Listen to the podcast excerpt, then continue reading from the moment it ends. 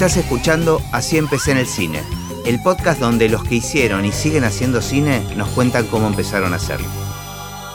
Hoy nos visita Carmina Balaguer.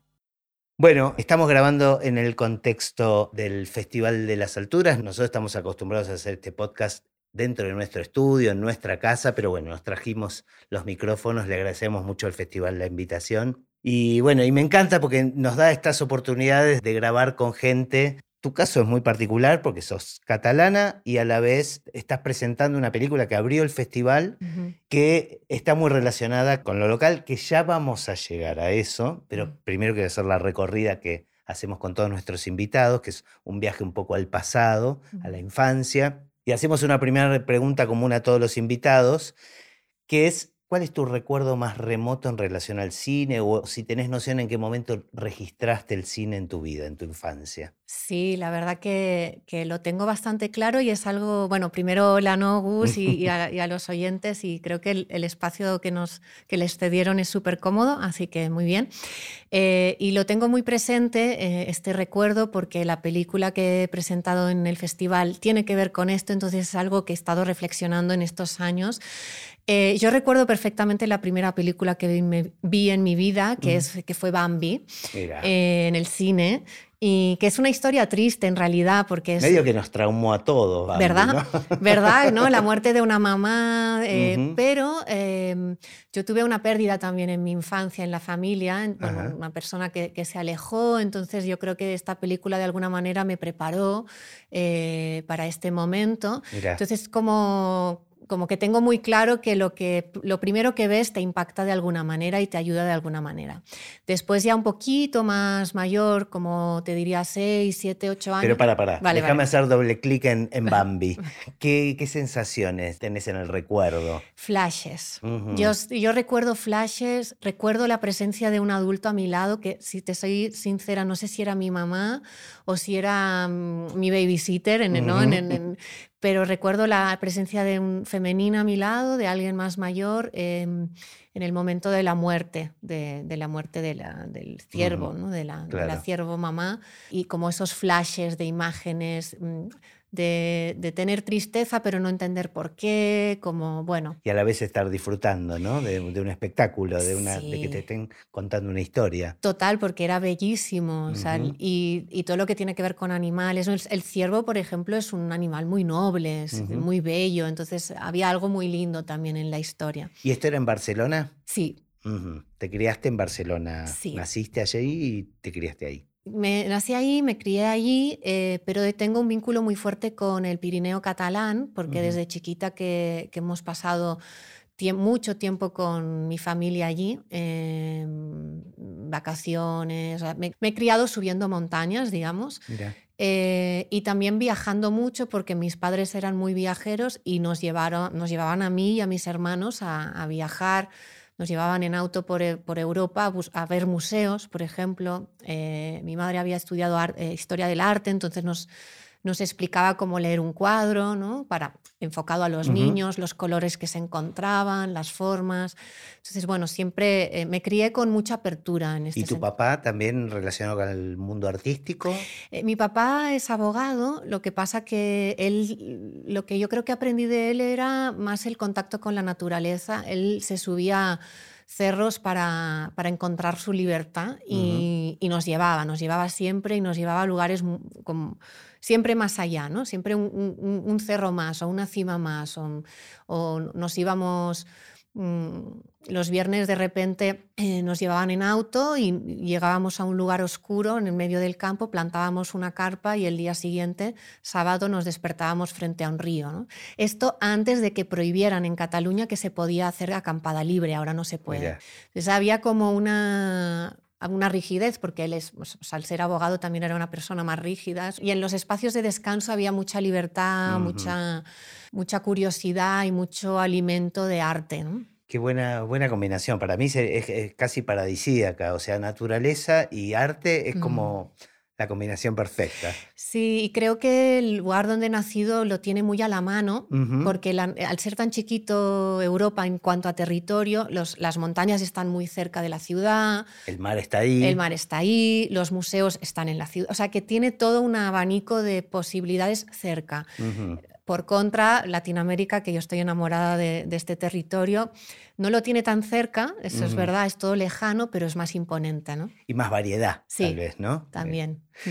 Bueno, perdón, antes te interrumpí, me ibas a contar de otra película que, que- que produjo impacto en vos. Sí, ya de más, un poquito más mayor, lo que mirábamos los sábados a la tarde con mi familia era mm, toda la saga de los hermanos Marx en, en blanco y negro. Esto nos lo tragamos todo ¿Y lo veían en dónde? En, en casa. en, eh, en videocassette. En videocassette, eh, beta y Ujú. VHS. que Mira. lo- sí, sí, sí, o sea, súper súper antiguo. Eh, a mí esas películas me costaba entenderlas porque tenían un tono irónico, pero yo veía disfrutar mucho a mi padre y a uno de mis hermanos. Y verlos a ellos disfrutar ya me hacía disfrutar a mí, ¿no? Era Claro. como, hmm. Esto y luego también nos mirábamos muchísimos musicales, películas musicales Mira. como West Side Story, por ejemplo, eh, Sonrisas y Lágrimas, que creo que en... Esa no la tengo, pero debe tener otro. porque otra- tiene otro nombre. Ajá. La novicia rebelde. Exactamente. Ah, la novicia rebelde. Gracias, Adri. Que ahora, viéndolo como adulta, creo que es una cursilada, pero a mí en ese momento me, No, encanta- yo me también. encantaba. Es la película de mi infancia. Sí. Eh, ¿qué, qué lugar ocupaba la salida al cine? El ir a la sala de cine, la verdad que poco, sinceramente. Eh, recuerdo también con mi abuela que nos llevó a ver El Rey León. Eh, mi abuela trabajaba mucho, entonces hacíamos muy pocas salidas con ella y ir a ver una película fue como el evento de la vida, ¿no? Ah, Con- con mira. ella, Sí, Ajá. pero era tan, tan responsable que no quería llegar tarde al cine y, y lo que hizo fue llegar, nos llevó con tanto tiempo de antelación que llegó que la sesión anterior aún se estaba terminando y entramos y vimos el vimos el final y entonces nos quedamos sentados a esperar el inicio de la siguiente sesión. Claro, Claro. fue un, fue un, Sí, sí, bueno, un spoileo. un spoiler. bueno, y, y ya tenías, tenías idea de hacer alguna carrera artística cuando terminaste la secundaria. Sí, a mí me pasaba de, de bien chiquitita, más en la primaria. eh, yo me pasaba los fines de semana frente a la televisión, me gustaba mucho ver series y copiaba los diálogos. Me los Ujú. pasaba copiando, pero Los transcribías. los transcribía, exacto, a tiempo real, ¿no? Como ta, ta, ta, ta, ta, ta, ta, ta, así. Qué ejercicio curioso, nunca, nunca escuché eso. Sí, sí, como medio obsceno, ¿no? Un poco, Ujú. sí, sí, ta, ta, ta. Y Pero de las series que te gustaban. Claro, claro. Y ahí eh, me iba después a la escuela y entonces elegía, a ver, ¿quién quiere participar de una obra de teatro, de una función que voy a organizar? Y organizaba funciones. Entonces, Ah, o sea, no era que transcribías los diálogos, estabas robando guiones para después diri- dirigirlos. hacía una adaptación. Ah, ok. Ha- o, hacía- o un homenaje, Hacía un, exacto, un homenaje. Entonces hablaba con el profesor de turno y le decía, mira que estamos trabajando esto en la hora del recreo, estamos ensayando esta función, la queremos ofrecer a la clase. Lo tenía que convencer para que nos diera una hora libre de la materia. Ajá. Me decían que sí normalmente. ¿eh? Mirá, es que era una propuesta muy, muy creativa Sí. y, y rica Sí. de alguna manera. ¿Y vos lo que hacías era dirigir Sí. eso después? Sí. Y siempre desde afuera, ¿no participabas como... Creo que sí que participaba ¿eh? en algunos, porque yo recuerdo de pequeñita tener el sueño de, yo quería ser actriz o um, bailar, o sea, me, me gustaban todas las funciones, perdón, todas las disciplinas escénicas. Y bueno, con el tiempo terminé, mis primeros trabajos en cine fueron relacionados con el mundo del casting, es decir, en lugar de ser actriz, terminé eligiendo actores. ¿no? Que esto también fue muy bonito y creo que mejor, porque la vida del actor me parece, ahora la distancia me No parece... era para vos, por lo No. menos. Mm. Creo que no.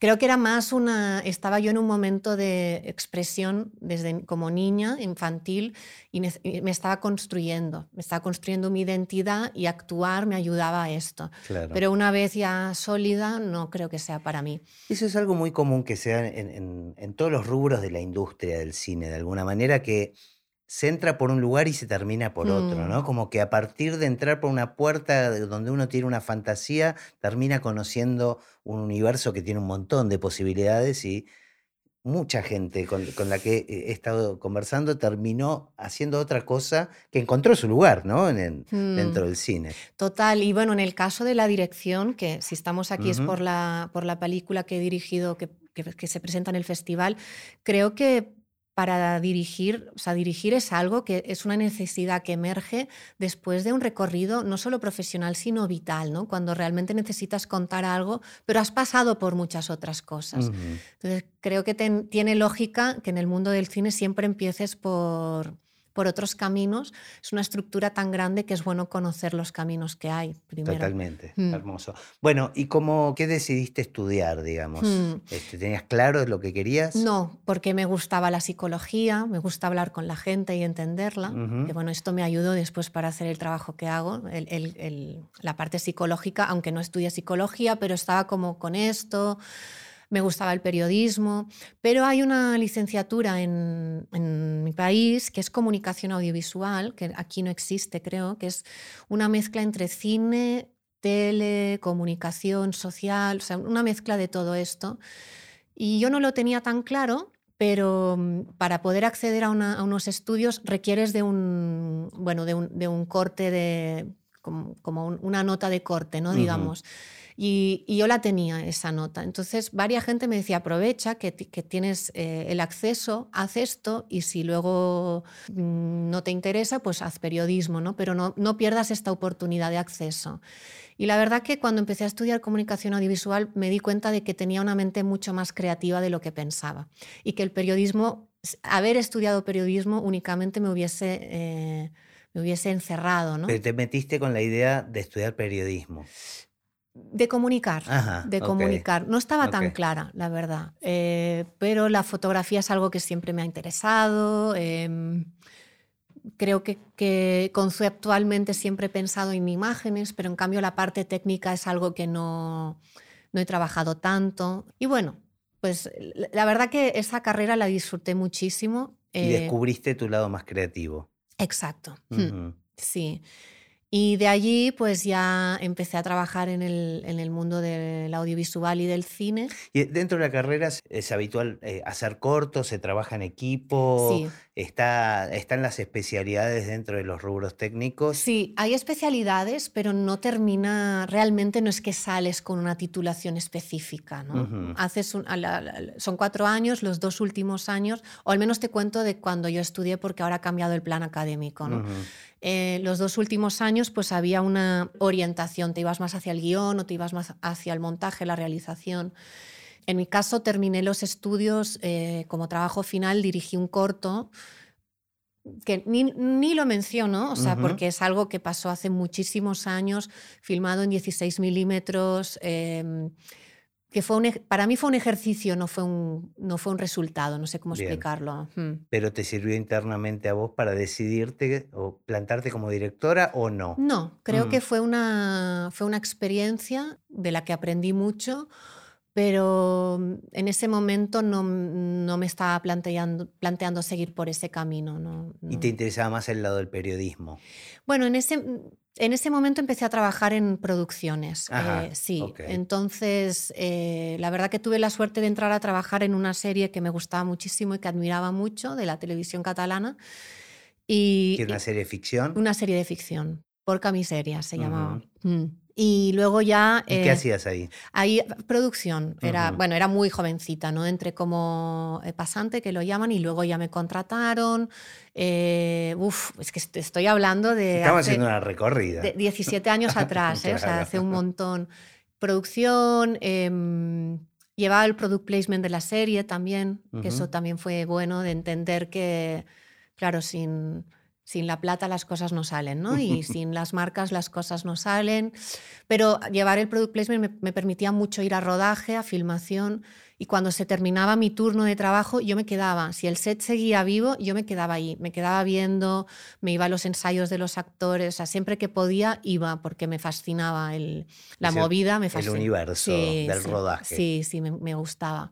Y luego ya sí que por una baja maternal me metieron a, a trabajar en el equipo de casting Y de, y de allí ya me empezaron a salir eh, varios proyectos de casting. Sobre todo lo que me fui especializando es street casting, que en Europa pues está bastante común el hecho de que varios directores quieran trabajar ficción, pero con personas reales. ¿Y salís a buscar el cast? Exacto. Ah, qué interesante. Muy interesante, mucho trabajo sobre es casi terreno. como tiene algo del documentalista, ¿no? Bueno, por eso ahora estoy haciendo lo que hago. O sea, yo creo que al final todo es un, son como diferentes caminos que, son- que, que- que convergen, ¿no? Siempre digo lo mismo, ¿no? Cuando Mm. uno mira para atrás entiende el mapa. Este, de la recorrida que hizo, pero en el momento Sí. uno va haciendo. Sí, y es curioso porque a veces cuando, cuando estás en, en procesos que te tienes que presentar laboralmente, te orientan a no, esto no lo digas porque no tiene que ver con lo que todo tiene que ver. Todo Y sirve, además. Todo sirve y todo nos ha construido. Y yo hoy puedo contar buenas historias porque aprendí a buscar gente sobre terreno, puedo escribir buenos artículos, puedo hacer buenos documentales, ¿no? Como que todo eh, te, te afina la mirada. Claro. Entonces, mm, ¿Y qué era una empresa que te montaste de, casting o No. trabajabas para una compañía? Eh, trabajaba para diferentes eh, productoras. Allí es muy habitual trabajar por proyectos, ¿no? por obra y servicio que, que lo llaman. Entonces, bueno, pues se requería un proyecto por seis meses, pues te contrataban esos seis meses para buscar esos personajes X. Y ¿Y, así, en general para qué eran? ¿Para series? ¿Para...? serie y cine Ajá. y largos. ¿Y cómo, cómo es la metodología? Porque me es eh, absolutamente desconocido. Claro, la vas construyendo y bueno, yo aprendí primero, fui asistente de, de directores de casting, después ya en algunos proyectos ya fui yo directora de casting, entonces bueno, vas, vas armando tu propia metodología, pero depende mucho del personaje. Por ejemplo, eh, me pasaba bastante de tener que buscar a niños, ¿no? que es un caso muy especial, muy concreto. Y, y es muy lógico porque los directores no quieren trabajar con niños de agencias de publicidad porque están muy... eh, a ver, ¿cómo decir una palabra? Contaminados de alguna manera, Sí, ¿no? como, muy. Es que los pones frente a cámara y ya saben Claro. cómo sonreírte, no hay verdad atrás Claro, de ellos. Entonces, a ver, ¿cómo buscar niños que no, sea, eh, que, no sean, que no estén en agencias? Bueno, pues no sé, me iba a. ¿Salís con una cámara vos sola, con un equipo? Eh, No, pero no es tan así de irse a la calle y buscar gente, Ah. que sí puede pasar estar en un bar y decir, oye, pásame tu teléfono y te llamo. Ajá. Eso puede pasar. Pero no, es ir a los lugares donde tú sabes que esta gente está. Entonces, La niños. gente real. La gente real. Niños, escuelas. Pero ¿qué tipo de niño? ¿Cómo habla? ¿Qué tonada tiene? ¿Qué tipo de barrio social? ¿Barrio bajo, barrio medio, barrio alto? Es, es, es heavy, ¿eh? pero Claro. es así, ¿no? ¿Qué- Bueno, eh, ¿Qué tiene que pide ver el con, el- guion? con la búsqueda. ¿Qué pide el guion? Bueno, pues vamos a hacer un scouting a todos estos barrios, a, a estas escuelas, hablas con el director, le planteas el proyecto, pides permiso de filmación a todos los padres sin la firma, no filmas a ningún niño, cuadras una agenda con el director, entonces vas con un equipo, voy con un equipo, con un cámara y les haces una primera tanda de, de- de entrevistas a cada niño que los padres ha han, dicho que, han dicho que sí, ¿no?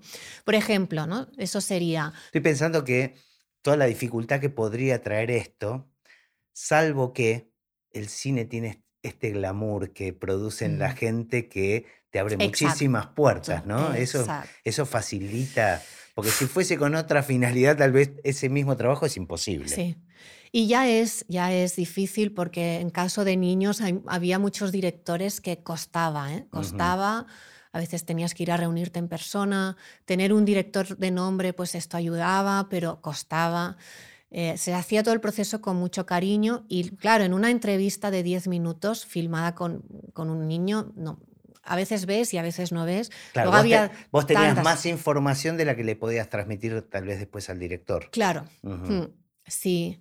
Y luego había nuevas tandas, ¿no? Nuevas tandas de, de, bueno, pues de, no sé, de 200 niños, pues ves a 10 después, ¿no? Vas Claro. haciendo así. Eh, no sé, en el caso de gente mayor, pues ¿dónde vas a buscar? Los casales. Casales son como, como centros culturales para gente mayor. ¿no? Eh, vas allí, eh, vecindarios, asociaciones de vecinales, o sea, más así. Eh, bueno, hay que como te armas la estrategia de dónde está este perfil de gente. ¿no? Está buenísimo, pero tiene mucho del trabajo del documentalista, ¿no? De pensar en la psicología del personaje, Exacto, de alguna manera. exacto.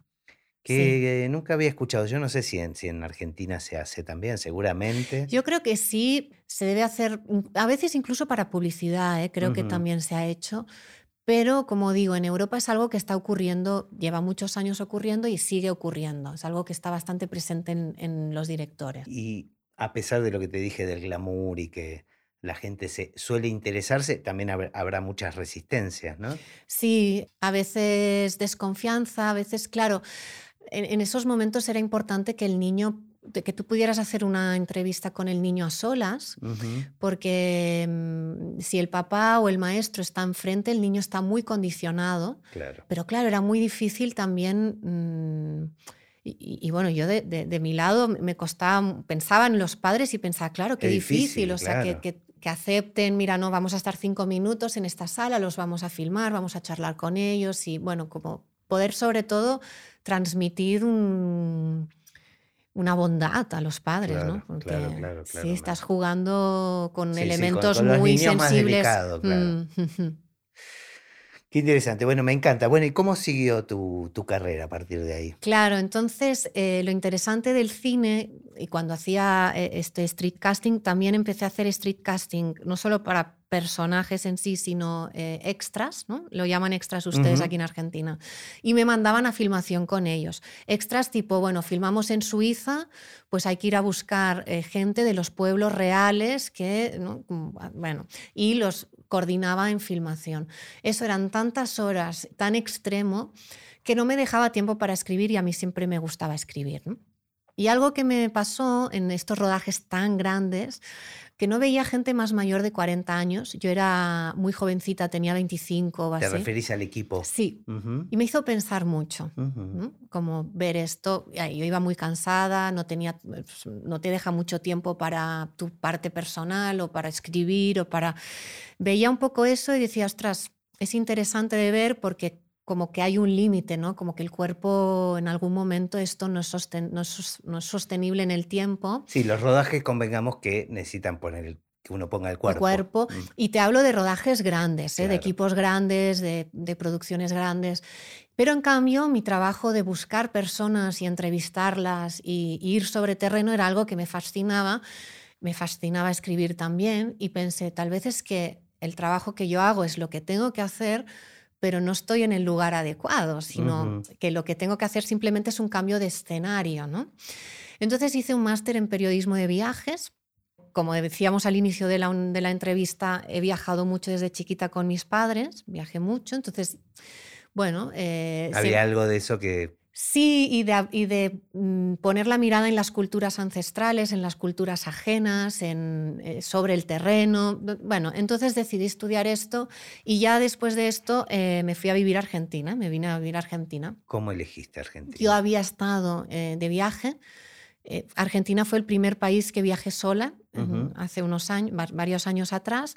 Y mm, me interesó desde, desde, chiquitita que me ha interesado mucho el, el, territorio latinoamericano, sudamericano especialmente, porque tengo una conexión muy fuerte con la cordillera andina y no hay un motivo, o sea, no hay algo real, es, es, es visceral, es algo que me pasa de siempre. Bueno, pues también es eh, imposible no relacionarlo con estos viajes a la montaña que hacías con, con mi padre, sí, totalmente. Y claro, o sea, es que los Andes, si los Pirineos me han robado el corazón, los Andes tienen una potencia eh, que creo que, bueno.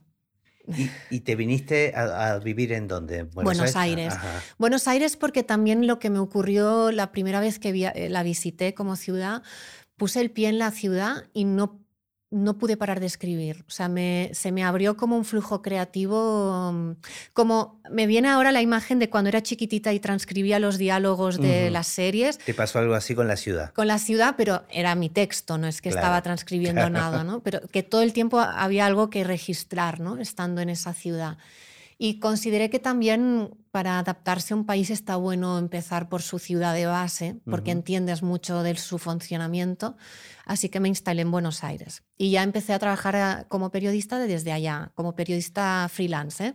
¿Y relacionado con los viajes? Relacionado con los viajes eh, y también toqué otros temas. He sido colaboradora varios años para la revista de viajes de National Geographic en México y ahora sigo con España también. sí. Pero ahora estás viviendo en, Barcelona. Sí. Continuemos entonces. porque ha habido, ha, habido varios pasos. Claro, estuve en Buenos Aires cinco años. La verdad que han sido unos años fascinantes.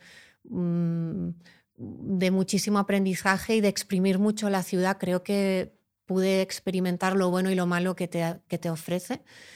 Eh, y hay como una relación de, mucho amor y, mucho, odio, bueno, odio no, pero a veces rechazo también. Es una ciudad muy difícil. Claro. Pero cuando estás bien con ella, te regala muchas cosas. Y em, a Jujuy yo venía, bueno, ya había hecho varios viajes personales, también de trabajo para revistas de afuera. Y, en uno de esos viajes que... Porque todo esto el cine quedó relegado, digamos, claro, quedó en descanso. Quedó en descanso. Bueno, desde Buenos Aires trabajé para ISPIEN, el programa de yoga en Latinoamérica. Hice como productora periodística dos años. Bueno, trabajaba para un medio de Estados Unidos también que se llama The Daily Brief, Promax, eh, en el que cubría Latinoamérica para los lectores de la industria televisiva. Entonces, es un medio muy de nicho que em, analiza la creatividad de las televisiones, ¿no? de la industria televisiva. Entonces, bueno, pues yo hablaba con los creativos de cada canal, de cada país, de cuáles eran sus, sus estrategias creativas, creativas perdón, dentro del canal, para que los propios creativos de la industria leyeran estos textos. Claro, de alguna manera. Estaba. Todo estaba. Estaba. con hilos estaba conectado, De alguna manera. Estaba, sí. Em, y para mí, yo siempre tengo una visión espiral de la vida, o sea, no, no me sentía dispersa, ¿no? Porque, bueno, escribo de viajes, pero escribo sobre la industria televisiva, estoy en Latinoamérica, sí, pero es que todo tiene que ver con todo. Para mí, analizar cómo Canal 13 Chile, por ejemplo, por qué mm, su imagen corporativa tiene un color específico o o una tipografía específica, es un viaje analizar esto, es entender la idiosincrasia de ese país, es e, entender los objetivos de esa televisión, ¿no? Eh, bueno, hmm. bueno, viniste a Jujuy, ¿qué pasó? Vine a Jujuy con la idea de trabajar sobre la mujer andina, eh, una investigación sobre mujer de la quebrada y de la puna. En, de hecho... La investigación era periodística. Sí, periodística de periodismo narrativo más literario. Ahora estoy escribiendo un libro de esto. Llevo desde entonces que lo estoy escribiendo, ya es para el año que viene, sobre seis historias de vida de, seis mujeres de esta zona. Pero claro, para elegir seis, lo mismo, y ahí vuelvo a lo del casting, ¿no?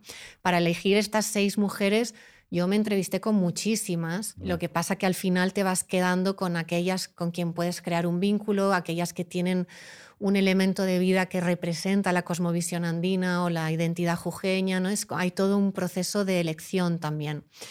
Yo vine para esto, pero el primer día que llegué eh, era la edición del Festival de Cine de las Alturas de hace cuatro años y conocí el equipo de Cine Móvil Jujuy aquí, en Jujuy, eh, que es un, es un equipo de cine móvil que tienen una camioneta y llevan eh, cine a escuelas muy aisladas y lugares como en La Puna, desierto de altura, que a lo mejor tardas cuatro horas en camioneta, pero llegas, ¿no? De alguna manera llegas en la camioneta. Me, me pareció hermoso el trabajo, la labor que tienen y sentí mucha conexión con ellos, entonces empecé a acompañarles seis meses. Y debe ser muy impresionante eh, ver el impacto, ¿no? Porque eso es como claro, lo que eh, sucede en esos momentos. Mucho, porque depende de la comunidad, si es una comunidad grande o aislada o no.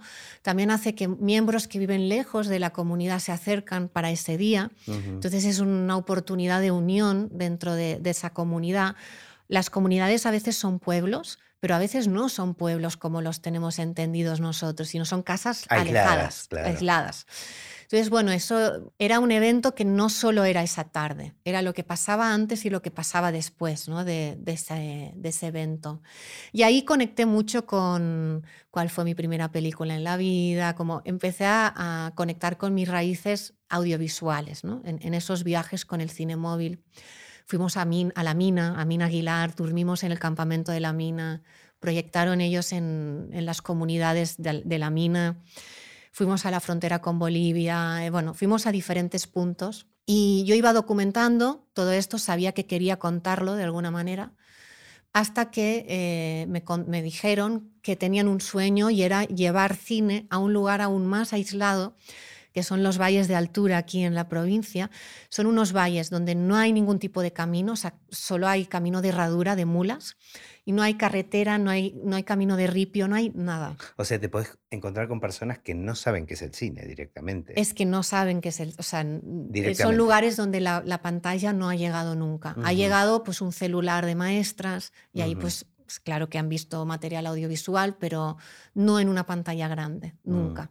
Y hay varias comunidades eh, con varias escuelas. Entonces me dijeron, bueno, tenemos este sueño, queremos llevar cine a pie y me pareció muy bonito. Este, eh, estoy, pensando que une el cine y la aventura. Todo, el viaje, todo. Es como, como, de repente todo se me puso... Bueno, cuando hay un momento en que todo se te reúne y, dices, ah, yo entiendo, o sea, la vida toma sentido ahora, Ahora todo toma un sentido. Que no, digo que no lo tuviera antes. No, no, no, pero, de repente es revelador, ¿no? Es revelador. Es, revelador. Yo sentí que se me unían dos mundos de nuevo, ¿no? Y el cine volvía a mí de alguna manera. Entonces les dije, bueno, esto es maravilloso, o sea, eh, si pasa, eh, lo quiero contar y lo quiero contar de forma audiovisual porque es cine, o sea, no, no, no es un reportaje esto, tiene que ser audiovisual, tiene que ser cinematográfico.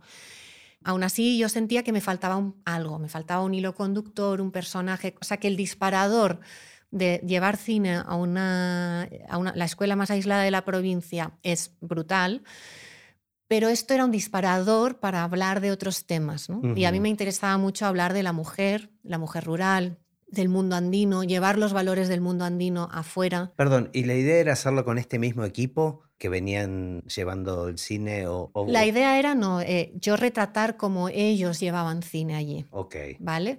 Eh, o sea, seguir su viaje hasta la escuela. Pero como decía, eh, vi muy claro que este elemento de un cine llegando por primera vez a una escuela aislada era un elemento universal que podía entrar a cualquier espectador, pero para tocar temas también más profundos, ¿no? como, como el rol de la mujer andina, el rol de la mujer rural, las maestras rurales, la tradición andina, cómo estas comunidades se relacionan con la tierra. Entonces ahí lo que, lo que hice fue buscar el personaje de una maestra que ella es la que acompaña, la directora de la escuela, es la que acompaña al equipo de cine a llevar cine a, la escuela y es, ella es el hilo conductor. finalmente el retrato de este viaje es un disparador para hablar de la educación en contextos de altura, esto, el vínculo de la tierra, de que las comunidades tienen con la tierra, etc. Entonces, este es el proyecto. Y, para hacer este proyecto lo que hice fue armar un equipo técnico, claro, que pudiera viajar con nosotros. ¿Y el equipo lo tomaste de acá? Lo tomé de acá y de Buenos Aires. Eh, me interesaba tener una mirada múltiple, eh, porque siempre me planteé el proyecto, evidentemente, para gente de aquí, pero para gente de, de afuera, ¿no? con un enfoque internacional.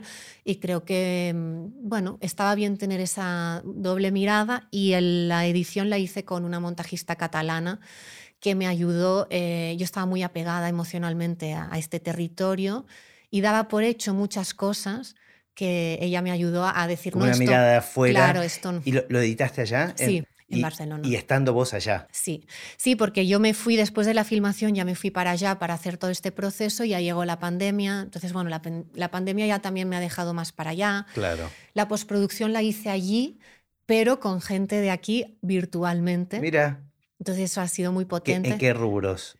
Eh, Porque bueno, el montaje fue allá. El montaje fue allá. Eh, color, eh, efectos visuales, mezcla de sonido, la banda sonora con el, un compositor jujeño, la parte de diseño, hay una, hay una pequeñita parte de animación. Pues, ¿Y eso por qué? ¿Te resulta más, bueno, más barato? Eso, eso es un, mm. un, punto importante porque es una autoproducción 100% bancada por mí. Entonces, bueno, yo soy freelancer, quiero decir, tampoco, mm, no, tengo una, mi entrada, estoy estable, pero, mm, pero tengo que trabajar mucho para seguirlo estando, ¿no? Entonces, no, no, no solamente eso, sino que yo tenía una red hecha en Argentina. Yo, mis contactos estaban allí, mi vínculo estaba con Argentina y creo que ya para la parte de pospo ya me interesaba trabajar con equipo argentino. O sea, ya, mm, tenía sentido que fuera creativamente argentina esa parte. Hmm. La pospo de sonido me la hizo Estudio Gem aquí en Jujuy. El compositor es Julián Luis Morales, que es un compositor jujeño. Color me lo hizo Kiko, eh, Quique Silva, que es eh, un colorista bastante destacado en el NOA. Ah, Eh, o sea, utilizaste equipo del NOA. Sí, no, sí. No solo argentino, sino. del NOA, eh, efectos visuales de Córdoba y la parte de animación Buenos Aires. Bueno, bien federal. Bien federal. siendo. Sí. Eh, ¿El estreno de acá eh, en el Festival de Jujuy es, fue el estreno de la película? O... No, Ah. no, la película se estrenó en diciembre en Bilbao. Eh, de hecho, siempre se planteó que se iba a estrenar aquí. ¿no? O sea, yo conceptualmente tenía esta idea, pero bueno, la pandemia ha cambiado las cosas, ¿no? Nos hizo ajustar un poquito el recorrido, así que empecé por Europa, consulté con los protagonistas que estaban, que se sentían cómodos con este hecho, que a mí me estaba haciendo muy difícil volver a Argentina en ese momento. ¿Y lo- la estrenaste en contexto de algún festival? Sí, en el Mendy Film Festival, que es un festival de cine de montaña muy potente en Europa, eh, Ujú. del- de- está en el top 5. Está funcionando muy bien la peli, sobre todo en festivales de nicho, et- etnografía, montaña, eh, pueblos nativos, cine latino, todo esto. Eh, y ya tuvimos un premio, nada más empezar, de como mejor película de cultura y naturaleza. Y bueno, ahora ya vamos por el cuarto premio. o Qué sea, bueno, hmm, qué bueno. Sí, y el estreno en Jujuy es el estreno argentino. Hmm. ¿Y la idea es eh, hacer algún estreno comercial después o la, la- pasar la plataforma? ¿Cuál, cuál es el Sí, proyecto de la sí, película? sí, es, esta es la idea, las dos cosas, eh, pero es pronto para que lo pueda comunicar. Aún estoy, mm, lo estoy trabajando, pero están las redes tejidas para que puede ser- pues, se, se pueda dar. Hmm. Ahora, de repente te convertiste en directora de cine. Hmm. ¿Qué te pasa con ese lugar? ¿Cómo, cómo ves, cómo sigue tu historia ahora? Mm. ¿Te- ¿Ya te dieron ganas de hacer otra película? Sí, claro, directora y productora, ¿no? Claro. Porque fueron las dos cosas Ujú. que, que para levantar el proyecto, pues, pues mm, decidí tomar.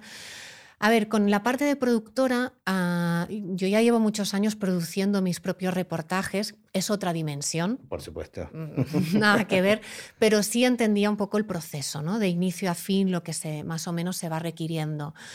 En la parte de directora también llevo años eh, generando mis propios contenidos, entonces ya hay algo eh, y coordinando equipos. Cuando trabajaba en casting coordinaba equipos porque tenía también asistentes eh, de casting, etc. ¿Qué me pasa? Eh, me pasan varias cosas. A veces me siento muy... mm, Creo que me ha empoderado este- hacer esto, ¿no? porque sentía una necesidad de, de la misma manera que el cine móvil tenía la necesidad de llegar, ¿no? Bueno, la necesidad, la pulsión, el deseo, pues a mí me, me surgió este- esta pulsión de contar esta historia. Pero además, porque tal vez nos salteamos algo que es interesante este, retroceder y, y poder revisarlo un poquito, las dificultades técnicas ¿no? con las que te habrás enfrentado para hacer una película de estas características. Dificilísimo, la verdad que, claro, era un. Tuvimos, tuvimos que montar un equipo muy reducido por la propia adversidad del camino. Tardamos 20 horas a 4.200 metros caminando, altura máxima. O sea, es un camino realmente muy bestia. Y tuve que com- como, como apostar por gente que estaba preparada de caminar en altura y Ujú. preparada también para trabajar con recursos muy justos. ¿no? Claro. Eh, entrevisté a 12 camarógrafos, 12 sonidistas. O sea, hice un trabajo de campo para encontrar el equipo técnico. También ahí decís cómo Sí. todo sirve, ¿no? Sí, Todos- exacto, exacto. Entonces sí, fue, fue difícil, la parte técnica nos apunamos, eh, hubo muchísimo material que no pudimos filmar porque estábamos muy apunados.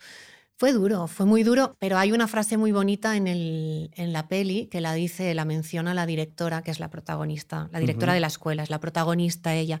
Y ella dice que, claro, e- este camino tan heavy, ella lo hace una vez al mes, ¿no? Para entrar y salir, se queda a dormir con los chicos 20 días.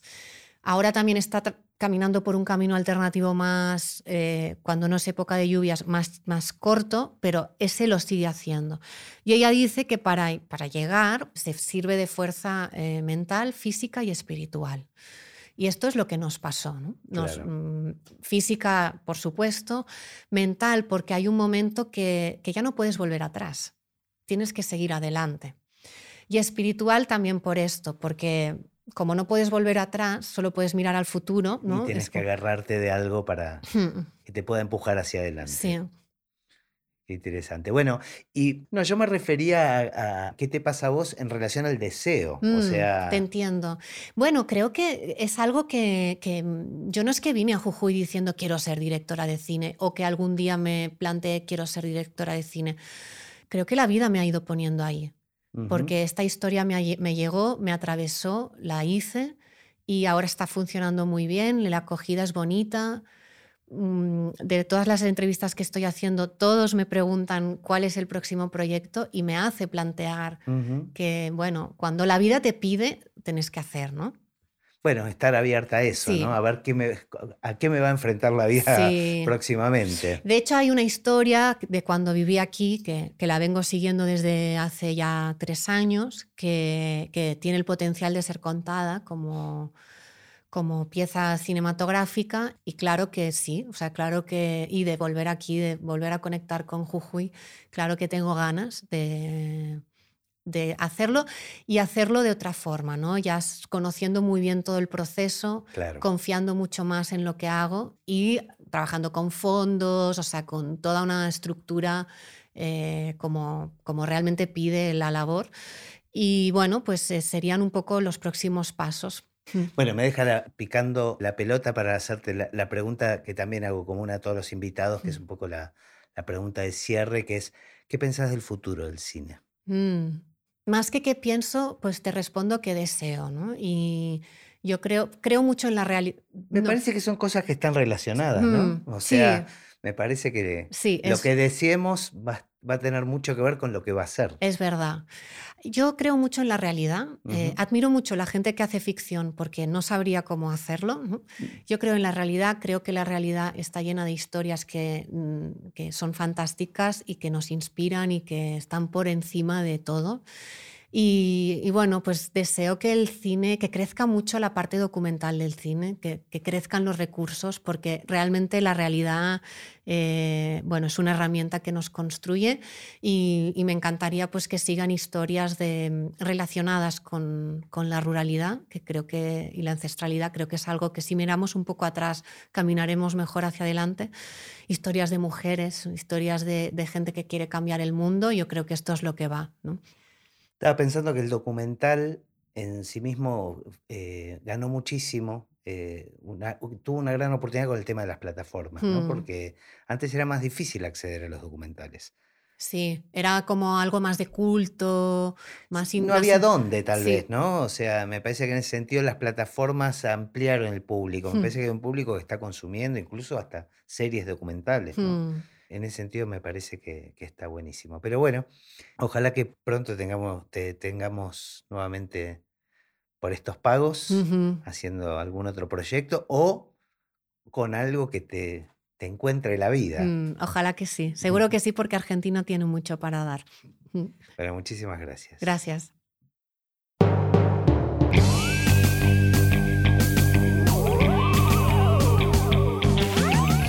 Y así terminó esta conversación de Así empecé en el cine. Mi nombre es Gustavo Pomeranek y espero que la hayan disfrutado al menos un poco de todo lo que disfruté yo.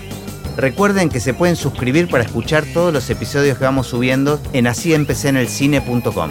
También nos pueden buscar en Apple Podcast, en Spotify o en cualquier otra aplicación de podcast. Los espero en el próximo. Chao.